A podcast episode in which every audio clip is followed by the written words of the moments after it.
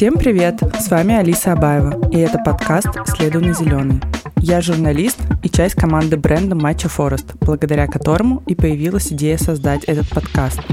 Бизнес, путешествия, гастрономия, технологии и будущее – все то, что интересует современного человека 2020-х. Осознанно говорим о нашей жизни с самыми интересными людьми. Сейчас будет интересно. Поехали! Друзья, всем привет! А, это наш пятый выпуск подкаста «Следуй на зеленый». Мы перемещаемся по миру. Сегодня выпуск мы записываем из Алматы в Казахстане. И напротив меня сидит э, моя подруга, моя коллега Лена Кожина, основатель и идеолог бренда Match Forest. И мы здесь оказались не случайно. Сейчас Лена нам об этом расскажет. Для нас это новый этап развития. Лена, расскажи, что мы вообще делаем в Алматы? Привет всем. Очень рада записывать пятый выпуск э, с тобой, со мной. Вообще ты не должна быть в выпуске. Ты была в первом и должна была быть в последнем. Последнем, да. но последнего не будет. Мы приехали в Алматы, чтобы открыть компанию Матчфора здесь и тем самым положить начало открытию компаний в разных странах. То есть Match Forest с этого момента становится международной компанией, чему я очень рада. Это должно было быть э, чуть позже, но случилось сейчас. А Я думаю, что все наши слушатели прекрасно понимают, э, в силу каких обстоятельств это случилось. Расскажи вообще, как предприниматель, как ты вот относишься ко всем этим повторяющимся кризисам? За твоими плечами уже два успешных проекта. Это Джипан, японское бистро в Москве, и бренд Match Forest, который занимается поставками классных японских продуктов. Вот э, ты как предприниматель вообще как реагируешь на такие мировые э, деструктивные, негативные события? Кризис это всегда плохо, и я, получается, открывала три разных сферы деятельности. Первая а, такая значимая это была фотография. И как раз тогда, когда я добилась уже большой популярности, случился очередной кризис 2014 года. И, конечно, никогда это не является чем-то позитивным, потому что ты работаешь, и твоя работа по факту просто обнуляется. Конечно, в России это раз э, в несколько лет. Ну, чуть, наверное, побольше, но да. И это все, конечно, очень неприятно, но в любой ситуации всегда можно найти какие-то новые возможности. И главное не останавливаться, не опускать руки.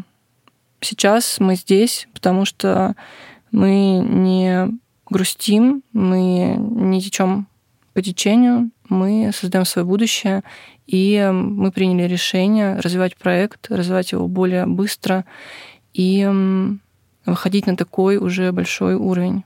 Да, то есть э, для понимания Match Forest э, был российским брендом до недавних событий. Сейчас мы хотим, чтобы бренд Match Forest перерос в международный бренд. Казахстан — это, наверное, первая точка в нашем, Конечно. в нашем течении, в нашем плане. А скажи, возвращаясь к Форесту в России, как вообще сейчас обстоят дела с брендом? Какие, с какими вызовами ты справляешься сейчас? Очень нестабильное, я бы сказала, состояние Фореста, потому что неясно по итогу, что будет дальше. Если брать текущую минуту, текущий день, то все не так плохо, потому что компании все равно остались а, большая часть с нами, и компании партнеров, с кем мы да. сотрудничаем по разным нашим продуктам.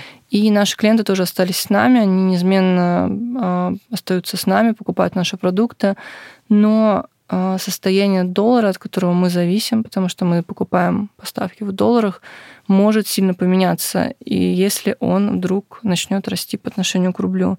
И тогда, конечно, бизнес встает под очень сильный удар из-за того, что все-таки все, что связано с импортом, в Россию будет очень сильно страдать, если не обнуляться даже. То есть, э, когда была истерическая э, ситуация с долларом, он рос там до 100, по-моему, 30 рублей, а, мы же тоже проводили покупку. Как тогда это отразилось, вот в конкретно в том моменте, как это отразилось на бизнесе и на коммуникациях с другими партнерами? Да, мы купили доллар э, больше 100 рублей. Это было как раз на второй день э, печальных событий. И, конечно, нам пришлось поднять на 30% цены, просто потому что у нас взлетела и цена поставки, и цена логистики, потому что тоже все в долларах. И, соответственно, НДС и пошлины, которые мы платим в России, а, более того, они считаются на момент э, оплаты, то есть если доллар больше 100 рублей, мы платим больше. И не все восприняли это положительно кто-то от нас а, ушел. Положительно это сложно воспринять, понятно, да. но не все восприняли это адекватно. Да, да, именно так. На сайте мы практически совсем чуть-чуть подняли цену, чтобы все-таки а, пока посмотреть, что будет дальше. И, конечно, закрытие а, границ транспортных, я бы сказала. Это, мы... это вообще первоочередная проблема или первоочередная все равно доллар? Конечно, первоочередная не иметь вообще возможности что-то привозить. Да, потому что деньги. да, сейчас э, мы лишены возможности напрямую возить из Японии, как мы это делали ранее, э, наши грузы. Да, одна из причин того, что мы открываемся в Казахстане, это то, что мы будем привозить грузы теперь через эту страну, так как у нас не остается никакого другого выбора. И когда тебе закрывают возможность э, работать с продуктом, с которым ты работаешь два с половиной года и вкладываешь в это 100% своих сил, это тяжело. Но нет безвыходных ситуаций, и мы ее нашли, нашли этот выход. Мы его сейчас еще ищем. А сейчас, Лена, расскажи, какая а, стадия нашего, нашей эмансипации Казахстана? Что мы делаем вообще конкретно, какие шаги? Сейчас мы открываем компанию. Параллельно этому мы проводим разные дегустации. И по моему такому положительному удивлению нас очень хорошо встречают. И сейчас на данный момент наш товар, наш э, матча здесь лучший. Лучший из всего того, что мы пробовали. Поэтому только укрепляется понимание того, что правильное решение было не ждать а, того, что что-то стабилизируется, а идти вперед. Ну, про рынок Казахстана мы еще с тобой чуть попозже говори, поговорим. А, расскажи, насколько сложно вообще тебе было решиться открывать компанию именно здесь? Это очень сложно. Эмоционально или эмоционально практически? Сложно. Эмоционально практически не сложно, потому что ты открываешь бизнес в совершенно иной стране. Тебе, в принципе, сложно открывать бизнес а, в своей стране за ряда факторов конкуренции и потребительского спроса, емкости рынка.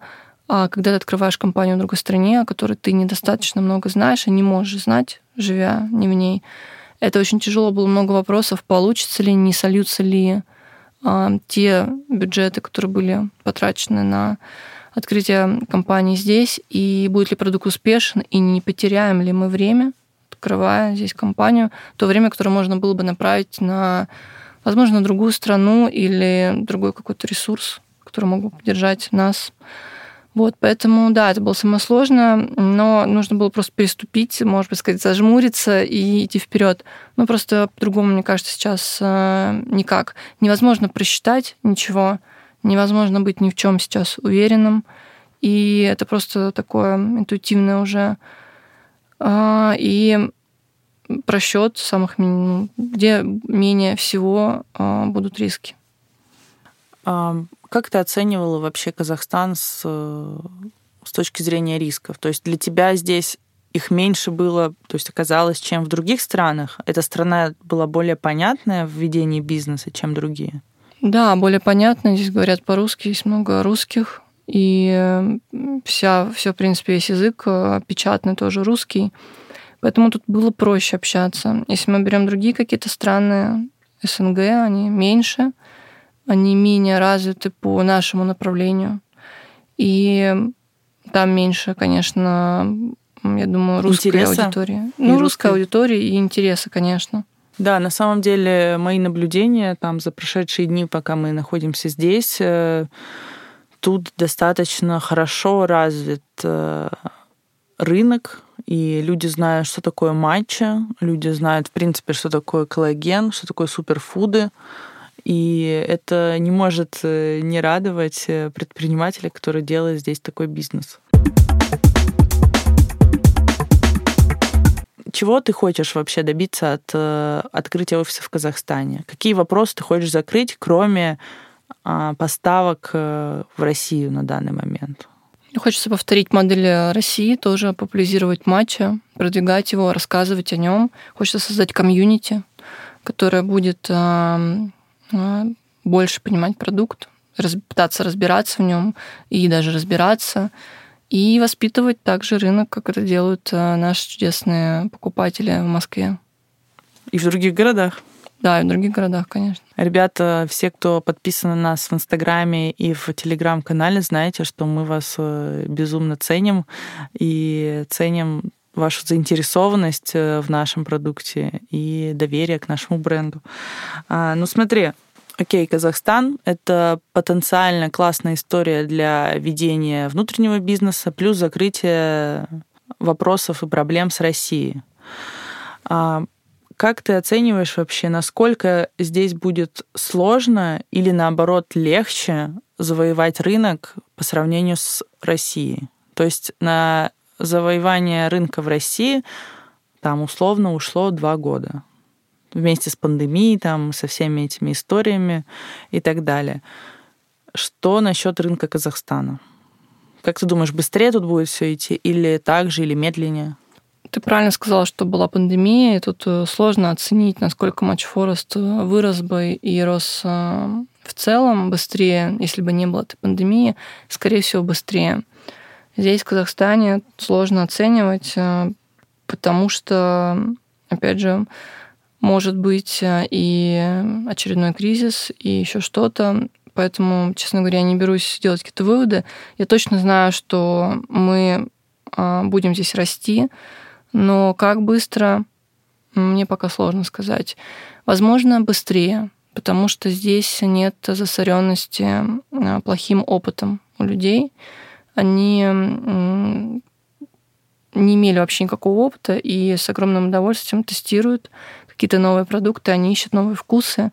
И мы это видели на примере а, тех дегустаций, которые уже были. Поэтому рынок больше открыт для нашего продукта, чем был открыт рынок России, когда мы туда пришли. Да, я с тобой соглашусь полностью о том, что у людей здесь, с кем мы общались там за несколько дней, а, это в основном предприниматели из гастроиндустрии, а, они нам рассказывали о том, что действительно здесь не было настолько плохого опыта, как в России у наших гостей, у наших покупателей и так далее. Здесь то, что мы попробовали, это не так плохо, как было в Москве два там с половиной года назад, когда мы начинали и ходили везде на дегустации, пробовали и так далее.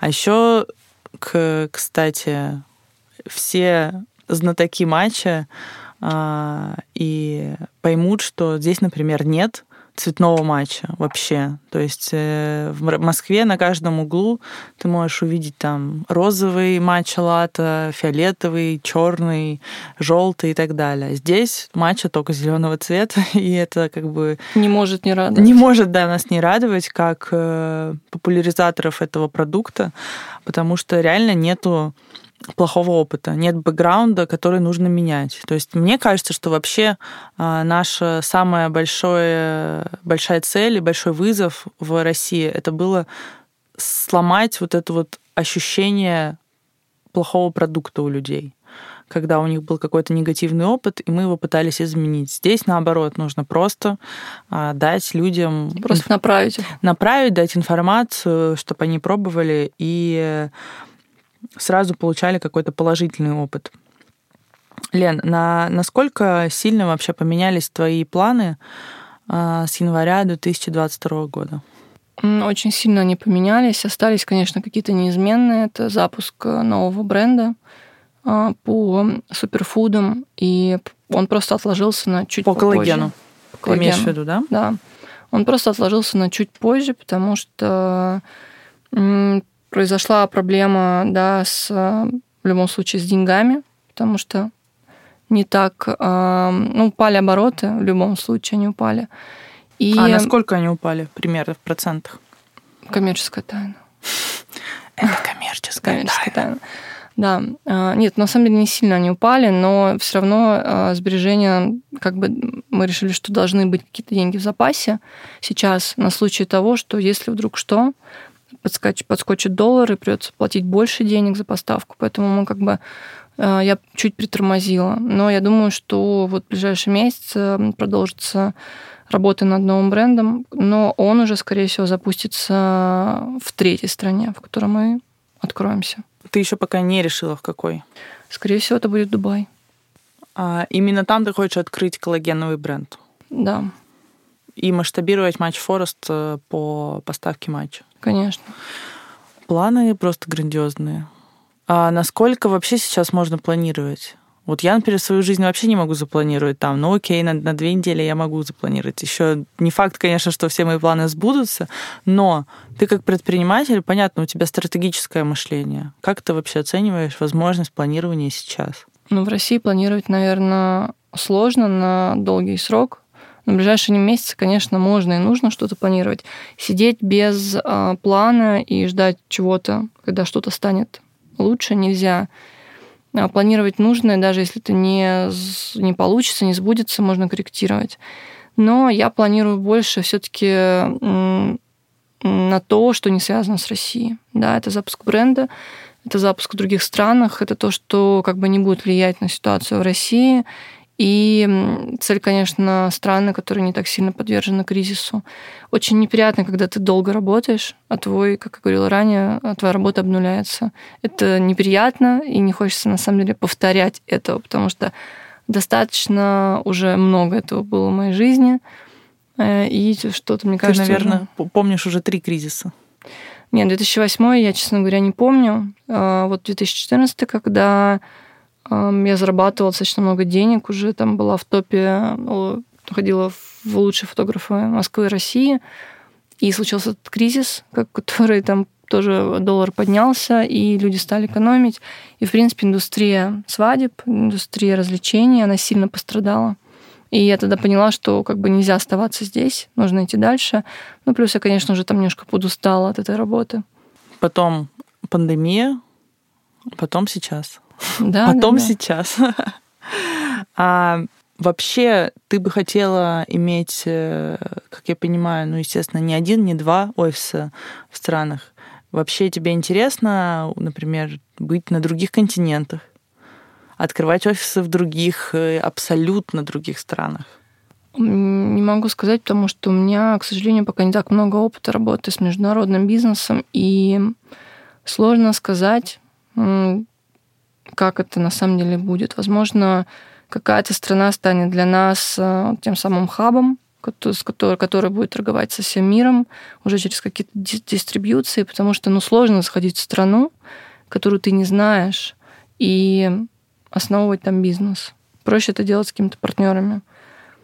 Пока все движется так, как движется. Что значит с партнерами? То есть какие-то у тебя есть инвесторы в какой-то стране, которые разбираются в конъюнктуре рынка местном? Да, я думаю, что такой формат наиболее а, правильный, когда кто-то развивает твой продукт, зная рынок, зная его емкость, зная потребителей, ну, совместно, конечно, совместными силами. А, это, например, ты хочешь сделать, как я понимаю, в Эмиратах? Нет, скорее, я не про такой формат говорю. В Эмиратах все-таки будем, я буду сама открывать, я буду сама ездить, я буду там часто.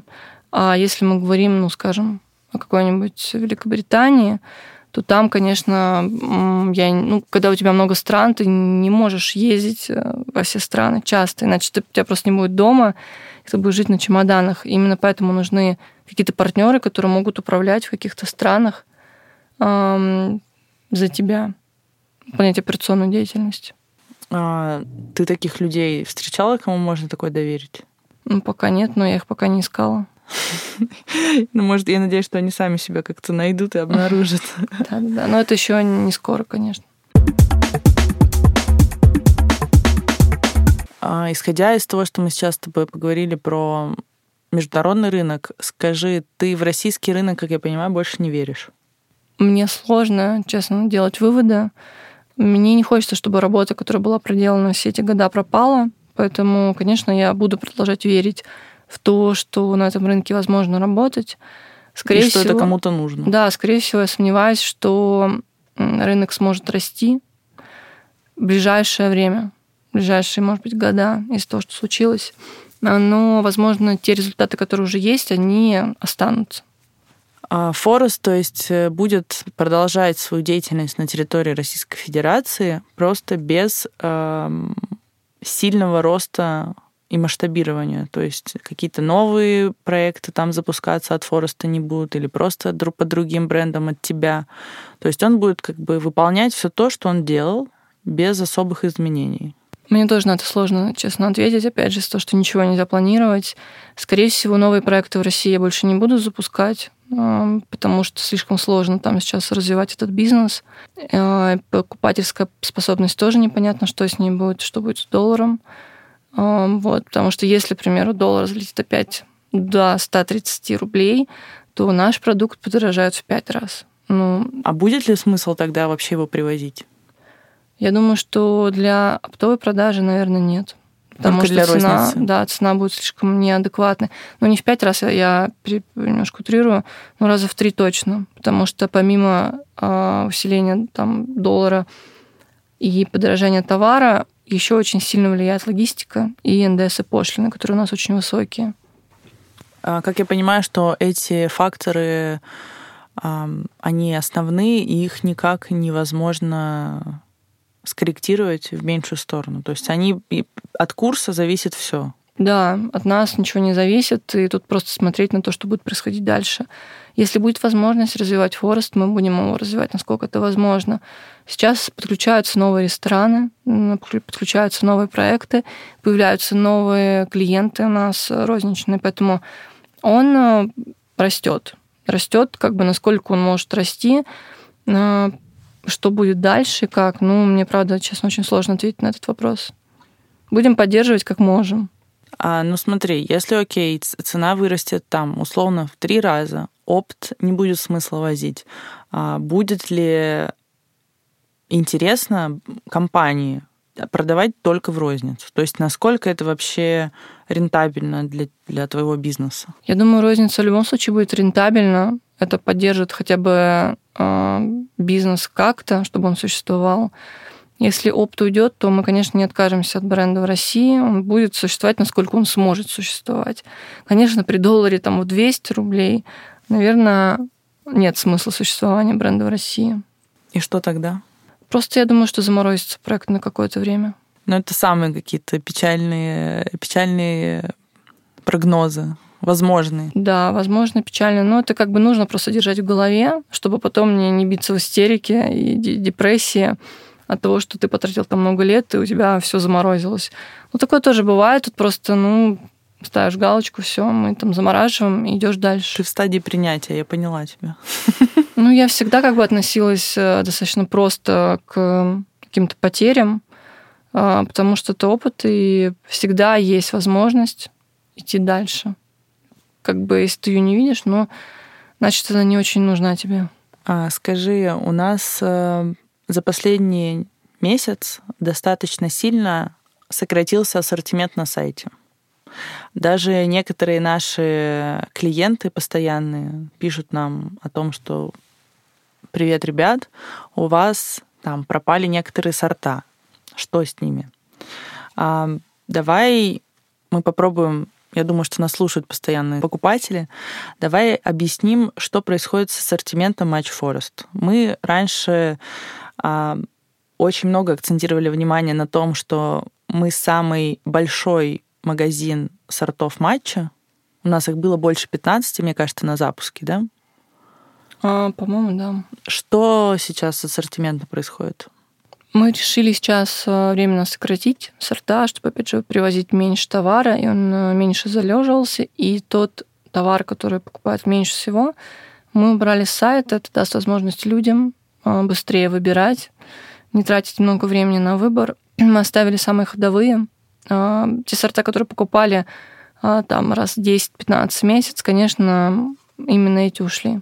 Это помогает компании сократить какие-то свои затраты, риски или что-то подобное? Ну, те манипуляции, которые мы сделали, на самом деле скорее никак не влияют э, на какие-то риски компании, потому что те сорта, которые ушли, они были специфические, мы привозили их не так много. Это в основном высокие церемониальные сорта. Высокие и... И низкие. И не совсем низкие, да. Э, но в любом случае у нас остаются баночки. Э, соответственно, там все равно около порядка, по-моему, 12 сортов с учетом баночек у нас остается. Окей, а насчет сортов э, я поняла тебя. Это на самом деле, мне кажется, классное решение в плане сокращения ассортимента для большего понимания со стороны покупателей, что у нас вообще есть на сайте и как это все выбрать. А также недавно мы запустили чат-бот. Расскажи, пожалуйста, что это за фича новая, как она поможет покупателю? Чат-бот э, поможет ответить на очень много вопросов э, при этом как бы многие стесняются звонить менеджерам, задавать эти вопросы, ну, просто потому что, например, вопросов очень много. Либо э, люди пытаются узнать ответы в нерабочее время, когда совершенно невозможно, в общем-то, спросить. И мы разработали этого чат-бота. У него есть достаточно много э, вариантов вопросов и ответов по всем нашим продуктам. И это очень удобно. Тут можно узнать все. Если какой-то вопрос э, не был понятен, а, или, точнее, ответ, либо не нашел человек того вопроса, на который хочет услышать ответ, он может оставить а, в этом чат-боте свой вопрос, на который ответят в рабочее время на почту, либо перезвонят. Поэтому, мне кажется, это классное решение для оптимизации сервиса и его повышения привлекательности да, для аудитории. Да, да. То есть, э, ребята, если у вас есть какие-то вопросы, а, и вы, например, только знакомитесь с брендом Match Forest, то это, конечно, да, удобная штука. А, так что пользуйтесь. Мы максимально попытались подобрать все возможные вопросы, которые к нам поступают от покупателей, и написать на них э, развернутые полноценные ответы.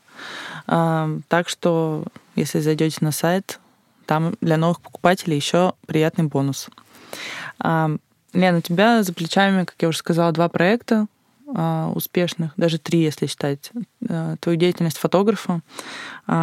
Какой ты можешь э, дать совет начинающим предпринимателям, которые только сейчас готовы запускать какой-то свой проект? Бренд, кафе, бизнес и так далее. По моему опыту я видела очень много стартапов, которые заходили на рынок, где было очень много похожих продуктов, но э, у них был уникальный продукт, и они добивались успеха. Они смогли, эти люди вклинивались э, в эту череду там других продуктов похожих в этой нише, и у них получалось. И то же самое получалось у нас. Мы с Матч Форестом вышли достаточно конкурентный рынок, и у нас товар отличался. Мы были уникальны, и мы тоже смогли занять свою нишу. И выходить вообще, начинать любой бизнес нужно с продуктом, четко понимая, чем он отличается от всего остального, что есть на рынке. Если ты выпускаешь продукт ровно такой же, как у других, наверное, я бы не советовала это делать. Всегда должна быть какая-то какая отстройка от конкурентов, какое-то сильное отличие, какая-то сильная сторона. Должна быть большая э, любовь к продукту, ну, это уже, конечно, не всегда, да, у нас так происходит, что с любовью запускается что-то. Но, тем не менее, начинающие предприниматели сейчас, стартаперы, как правило, это люди, которые любят продукт, которые делают это по любви. И тут, конечно, нужно очень четко понимать, как им отличаться от своих конкурентов. Если они поймут, то, скорее всего, они, а, у них все получится. Вот когда ты говоришь про уникальность продукта, ты имеешь в виду, а, например, качество какого-то продукта, упаковка? Тут может быть что посыл, угодно. Тут может история. быть что угодно. Тут любой фактор возьми, и он может отличаться. Чем отличается Матч Форест? Многим. Но он отличается брендингом, упаковкой, позиционированием. Отличается тем, что у нас а, стоит за плечами история продукта, чего нет у других. Отличается подходом отличается очень многим. Подходом к чему? Коммуникации с аудиторией? И к коммуникации, и к самому продукту, и к работе с нашими клиентами. А, отличий очень много, и самое главное, что их транслируют а, люди, с которыми мы работаем, говорят нам об этом. Матча-комьюнити — это вообще реально создать такое же матч-комьюнити, как в России, например, здесь, в Казахстане? Как ты считаешь? Я думаю, да. Здесь очень открытая молодежь. Я думаю, что можно. Можно попробовать. Вообще у нас э, очень с Леной приятные ощущения от людей, с которыми мы общаемся здесь. Э, это очень открытые, добрые, позитивные, готовые идти Э, навстречу и помочь тебе в решении твоих задач. А, так что если вы будете думать о том, чтобы запускать какое-то дело свое в Казахстане, то и вы ничего об этом, об этой стране не знаете, и об этих людях, как, собственно, мы раньше ничего не знали, то вот в плане наблюдения за людьми нам очень импонируют эти люди. Всем спасибо, всем пока. Всем спасибо, ребят. Лена, удачи тебе с нашим новым проектом в Казахстане. Спасибо. А я напоминаю, что этот подкаст создан благодаря бренду Matcha Forest, который я безумно люблю.